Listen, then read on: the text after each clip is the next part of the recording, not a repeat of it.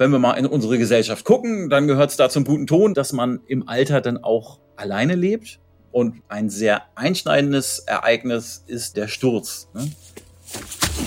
Was uns als Kleinkind alle paar Schritte passiert und was einem betrunkenen Jugendlichen an jedem durchschnittlichen Wochenende auf dem Heimweg von der Disco widerfährt, das kriegt im Alter eine ganz neue Dimension. Die Schwerkraft scheint über die Jahre dazugelernt zu haben. Die Stürze haben immer größere Folgen, je älter wir werden. Ja, wenn wir uns als Kind beim Fallen vom Fahrrad die Extremitäten gebrochen haben, dann war das noch kein metaphorischer Beinbruch. Im Alter ist der faktische Beinbruch oft der Anfang vom Ende. Was also tun, wenn ältere Menschen fallen? Zum Helfen müsste man ja erstmal mitbekommen, was denn da passiert ist. Und gerade haben wir gelernt, dass dieser ältere Mensch, der da fällt, mit großer Wahrscheinlichkeit alleine lebt und damit unbeobachtet war. Und hier kommt jetzt die Technik ins Spiel. Was haben Sensoren und Interfaces mit einem Oberschenkel-Halsbruch zu tun? Wie das Internet der Dinge das Leben im Alter sicherer machen kann, darum soll es heute hier gehen. Synapsen. Synapsis.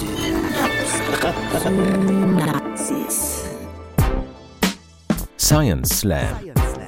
Im Wissenschaftspodcast von NDR Info. Herzlich willkommen zu unserem Science Slam im Podcast. Mein Name ist Corinna Hennig. Alle zwei Wochen hört ihr hier einen Wissenschaftler oder eine Wissenschaftlerin, die kurz und knackig und hoffentlich auch unterhaltsam von ihrer Forschung berichten. Wir sind schon mittendrin in der dritten Staffel und am Ende könnt ihr abstimmen, wer euch am besten gefallen hat. Heute im Ring. Felix Büsching von der Ostfalia Hochschule für angewandte Wissenschaften in Wolfenbüttel.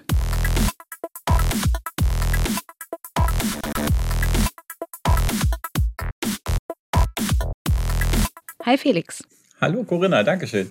Du beschäftigst dich mit eingebetteten Systemen, da kommen wir gleich noch zu. Du bist Informatiker.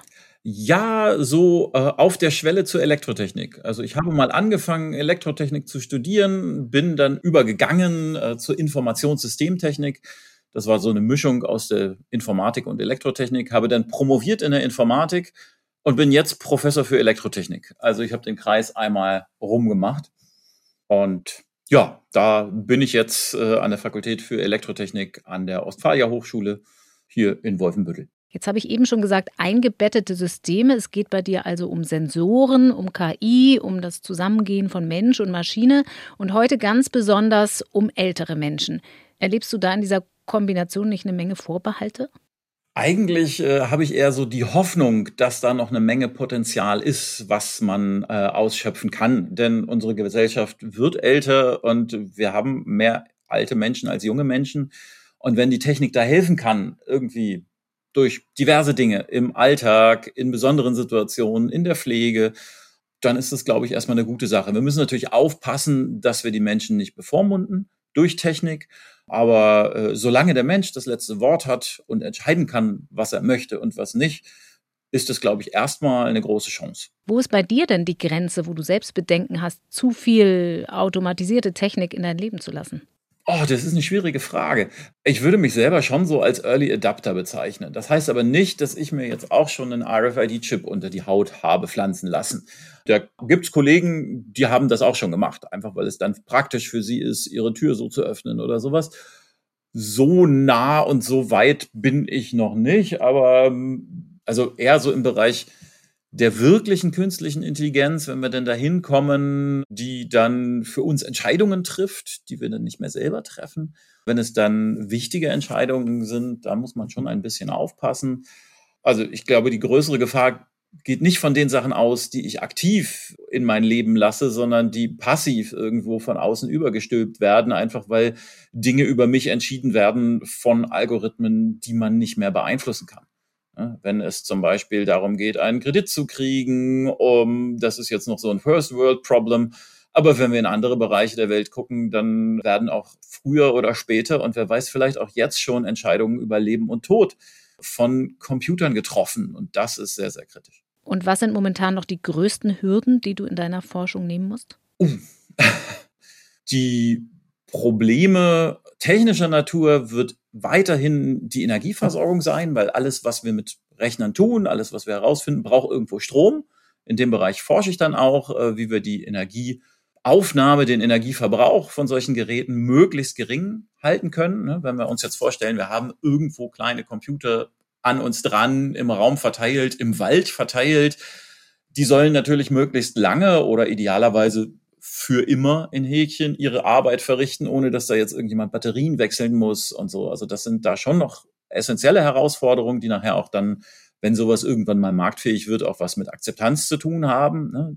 Denn der Mehrwert, der Gewinn ist jetzt nicht so groß wie zum Beispiel bei dem Smartphone, ne? wo wir ja eigentlich lange Zeit, als wir Handys gekriegt haben, war so der Angebefaktor, mein Handy hält eine Woche ohne Aufladen oder einen Monat. Und als wir dann die Smartphones bekommen haben, haben wir uns plötzlich über Nacht damit abgefunden, dass die Akkulaufzeit nur noch einen Tag lang ist wenn alles gut geht, haben das aber mit einem sehr großen Mehrwert gekriegt. Ne? Plötzlich haben wir unseren Kalender darauf gehabt, das war alles sehr schön und touchy und funktionierte. Und in den Bereichen, in denen ich so unterwegs bin, ist der Mehrwert, der, der spürbare, der direkte Mehrwert nicht so da, als dass man das irgendwie ja, direkt merken würde. Deswegen müssen wir in dem Bereich quasi uns der Realität anpassen und das heißt sehr energiesparsam, sehr ressourcenschonend zu arbeiten, um äh, möglichst lange dann mit solchen Netzwerken die Aufgaben erfüllen zu können. Zum Beispiel in einem aktuellen Projekt, was wir gerade angehen, geht es dann nicht mehr um Menschen und die Sensoren, die wir an Menschen befestigen, sondern um Bodenfeuchtemessungen an Bäumen, um zu gucken, wann die wieder gegossen werden müssen. Von der Technik her denkt man immer, das ist was völlig unterschiedliches. Aber es ist im Grunde genommen das Gleiche, wenn, wenn wir auf das Problem gucken von der elektrotechnischen, informatischen Seite. Das ist nur ein anderer Sensor und der wird halt nicht rumgetragen, sondern irgendwo verbuddelt. Aber die Herausforderungen, ne, wie, was ist mit der Datenübertragung, was ist mit der Energieaufnahme, die sind doch sehr ähnlich. Okay, auf geht's. Ringfrei. Für Felix Büsching und Was tun, wenn einer fällt? Dankeschön. Ja, ich möchte mal direkt ins Thema steigen und dazu möchte ich, dass ihr euch eine Alterspyramide vorstellt. Jede und jeder von euch, und ich meine jetzt wirklich alle, haben sowas im Laufe äh, ihres oder seines Lebens schon zuhauf gesehen ne? und weiß, ihr wisst, im Grunde genommen sieht das aus wie ein Tannenbaum. Unten sehr viele, sehr junge Menschen, nach oben hin abnehmend, immer weniger, immer ältere Menschen. Weibchen links, Männchen rechts, eine Pyramide, Zumindest war das 1910 so, als die Welt noch in Ordnung war, wenn man so will. Im Laufe des letzten Jahrhunderts hat sich das dann aber stark verändert. Ne? Zum letzten Jahrtausendwechsel sieht die damalige Pyramide eher aus wie eine viel zu lang getragene Slip-Einlage, ausgefranst durch zwei Weltkriege, in der Mitte dick bei den 35 bis 60-Jährigen und nach oben und unten hin einigermaßen spitz zulaufend. Die Symmetrie ist auch nicht mehr perfekt. Gerade bei den Frauen sind schon ein paar echt historische Exemplare dabei, die die 100 Jahre überschreiten.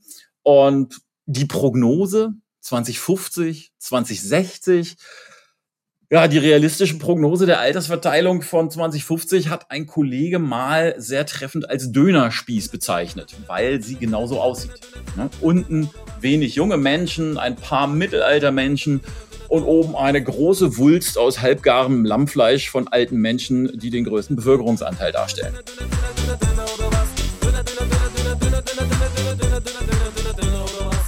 Und so ein Döner können wir jetzt nicht gewaltsam zurechtstutzen in Richtung eines Tannenbaums. Das ist keine Option. Ne? Selbst durch Pandemien oder Kriege wird sich die Form nicht wirklich verändern, lediglich die Dicke.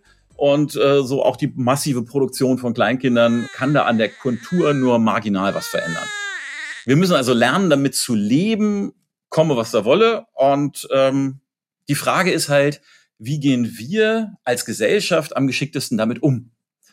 Und wenn wir mal in unsere Gesellschaft gucken, dann gehört es da zum guten Ton, dass man im Alter dann auch alleine lebt. Spätestens wenn der zweite Lebenspartner gestorben ist, kommt der Punkt, wo es sich nicht mehr lohnt, sich einen neuen zu suchen und man findet sich mit der Situation ab. Alleine in der Wohnung, in der man schon die letzten 20 bis 50 Jahre verbracht hat. Bis es eben nicht mehr geht. Es gibt zwar hier und da ein paar Ansätze zum Mehrgenerationenwohnen, aber mal ernsthaft, Wer denn tatsächlich vorgibt, mit seinen Schwiegereltern zusammenleben zu wollen, der hat sich wahrscheinlich einfach nur nicht gegen seinen Partner durchsetzen können.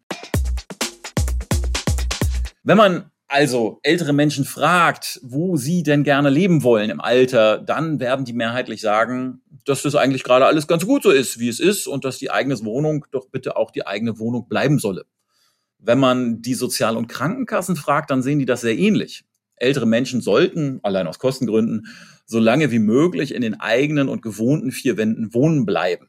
Und ja, fragt man die Kinder von älteren Menschen, dann kriegt man dieselbe Antwort, äh, oft mit dem Zusatz bloß nicht bei uns. Das ist also einer der wenigen Punkte, bei denen es einen generationenübergreifenden gesellschaftlichen Konsens gibt.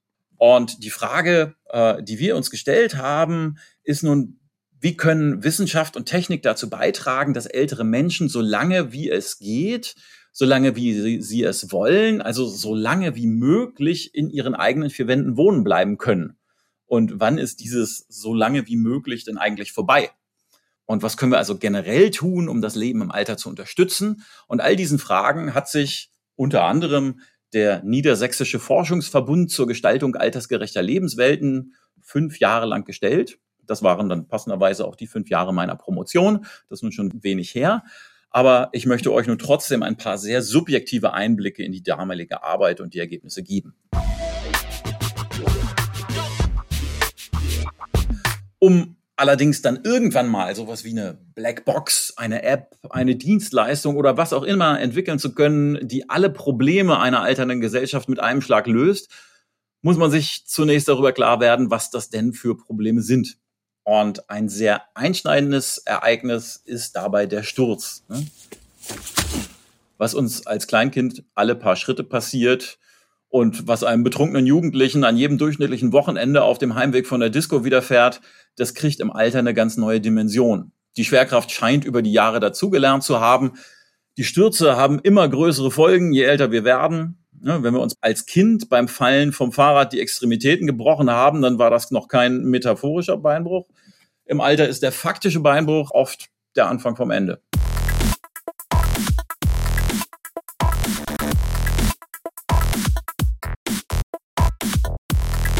Was also tun, wenn ältere Menschen fallen?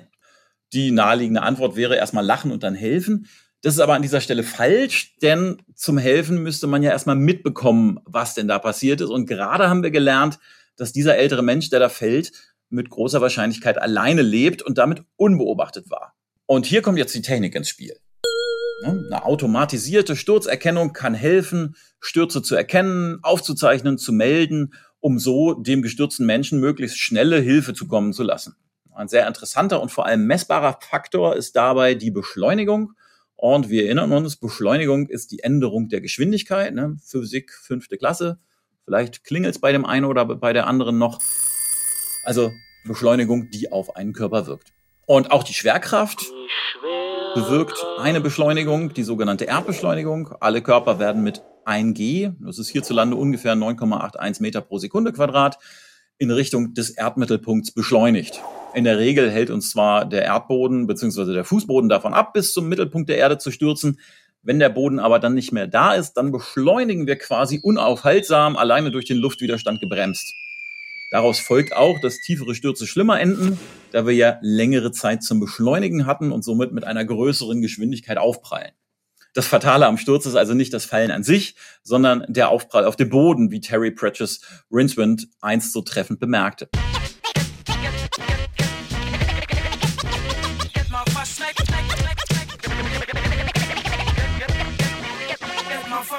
Leider kann aber im Alter auch schon das bloße Zusammensacken zu Situationen führen, aus denen man sich ohne fremde Hilfe nicht mehr so wirklich befreien kann. Aber auch hierbei treten messbare Beschleunigungen auf. Wenn wir also diese Beschleunigung messen wollen, brauchen wir entsprechende Sensoren. Und zwar am Körper des Menschen. Möglichst kleine und unauffällige Beschleunigungssensoren. Und die daraus gewonnenen Daten können wir dann per Funk an eine Basisstation versenden und dort werden sie ausgewertet. Ne, Kabel wären auch ein bisschen hinderlich, würde dann wahrscheinlich zu einer erhöhten Sturzhäufigkeit führen. Wäre aus wissenschaftlicher Sicht vielleicht zu begrüßen. Ne? Da hätten wir mehr Daten, aber das kriegen wir regelmäßig nicht durch die Ethikkommission. Also, wir können so erkennen, wie sich der Sensor bewegt. Und das lässt dann mit gewissen Einschränkungen natürlich auch Rückschlüsse auf die Bewegung des daran befestigten Menschen zu. Kleine Beschleunigungen treten in der Regel bei kontinuierlichen und geplanten Bewegungen auf, heftige Beschleunigungen bei ungeplanten und abrupten Bewegungen. Mit Modellen können wir so relativ simple Algorithmen zur Sturzerkennung entwickeln. Meint, ein Informatiker kann ein Programm schreiben, das das dann erkennt. Leider lässt sich die Schwere der Auswirkung eines Sturzes nicht so wirklich einschätzen. Ein Mensch, der langsam fällt, kann anschließend genauso hilflos und verletzt sein wie ein Mensch, der sich mit Anlauf auf die Klappe gelegt hat. Lediglich, wenn der Mensch der 200-fachen Erdbeschleunigung ausgesetzt wurde, ist er mit ziemlicher Sicherheit tot. Und dann können wir uns beim Helfen Zeit lassen. Aber solche Beschleunigungen kriegen wir in der Regel nur, wenn wir mit unserem neuen Elektrosportwagen von 200 auf 0 kmh unter Zuhilfenahme eines Brückenpfeilers bremsen. Der Sturz ist also irgendwo das Tschernobyl der älteren Menschen, der GAU, der größte anzunehmende Unfall. Den zu erkennen ist zwar sinnvoll und auch hilfreich, aber eigentlich ist es dann so oder so bereits ein bisschen spät. Die Sturzerkennung ist also eigentlich nur eine Krücke, um viel wichtigere Dinge zu tun, nämlich die Sturzprävention. Vorbeugende Maßnahmen, die Menschen am Fallen hindern sollen, gibt es einige der Abbau von Türschwellen, das Vermeiden von fliegenden Kabeln, ne, hatten wir gerade, Handläufe an jeder erdenklichen Wand, festes Schuhwerk, alles nur Beispiele. Jede dieser Maßnahmen ist an und für sich sinnvoll und trägt auch zur Verringerung des Sturzrisikos bei. Was sie jedoch alle nicht tun, ist die womöglich schleichende Veränderung des Menschen zu berücksichtigen. Die Bewegungsfähigkeit lässt im Alter nach und nach nach. Der Gang verlangsamt sich, man vermeidet zum Beispiel aufgrund von Schmerzen bestimmte Bewegungen, man wird unsicherer in der Motorik, wohl dem, der Vorkehrungen getroffen hat und seine Wohnung bereits alterskonform umdekoriert hat. Die Regel sieht jedoch anders aus. Ne, der von der Tochter gut gemeinte und beschaffte Rollator wird unauffällig in der Garderobe geparkt, sobald niemand hinguckt. Sowas brauche ich doch noch nicht. Vorbeugende Maßnahmen werden meist erst dann ergriffen, nachdem schon beinahe Stürze passiert sind. Nun, wie können wir dem begegnen?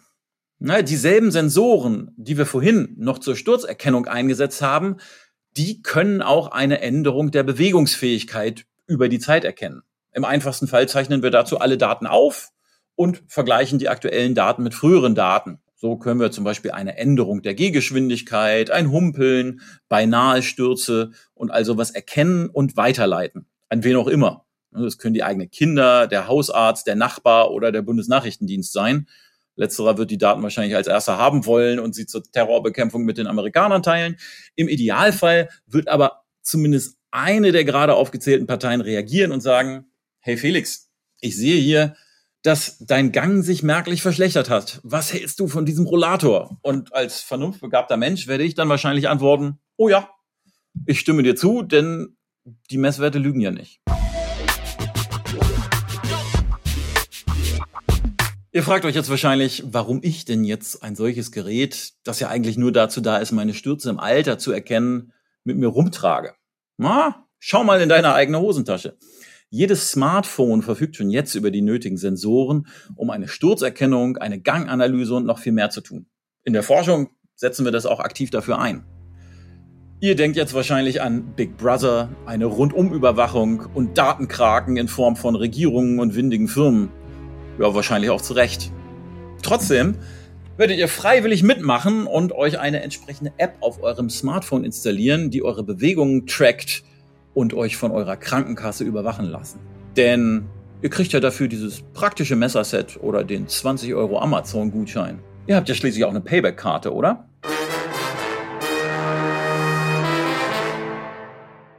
Vielen Dank, Felix Büsching, Professor für Elektrotechnik an der Ostfalia in Wolfenbüttel über Systeme zur Sturzerkennung im Alter. An dieser Stelle ein Hinweis in eigener Sache. Äußerungen der Wissenschaftler und Wissenschaftlerinnen im Podcast Science Slam geben deren eigene Auffassung wieder. Der NDR macht sich Äußerungen der Slammer nicht zu eigen. Den nächsten Science Slam Beitrag findet ihr in zwei Wochen wieder hier an dieser Stelle. Alle bisherigen Slams gibt es zum Nachhören in der ARD Audiothek zum Beispiel oder unter ndr.de slash synapsen. Und dort findet ihr auch den Link zu unserem Kooperationspartner. Wir gestalten diesen Podcast nämlich in Zusammenarbeit mit Julia Offe von scienceslam.de. Und sie sorgt auch noch für ein ganz besonderes Event in diesem Jahr, auf das wir hinweisen möchten. Am 9. Dezember finden in Hamburg die deutschen Meisterschaften im Science Slam statt. Alle Infos dazu findet ihr auch mit wenigen Klicks bei uns auf der Seite unter ndr.de/slash synapsen. Mein Name ist Corinna Hennig. Tschüss und bis demnächst. Synapsen Science Slam, ein Podcast von NDR Info.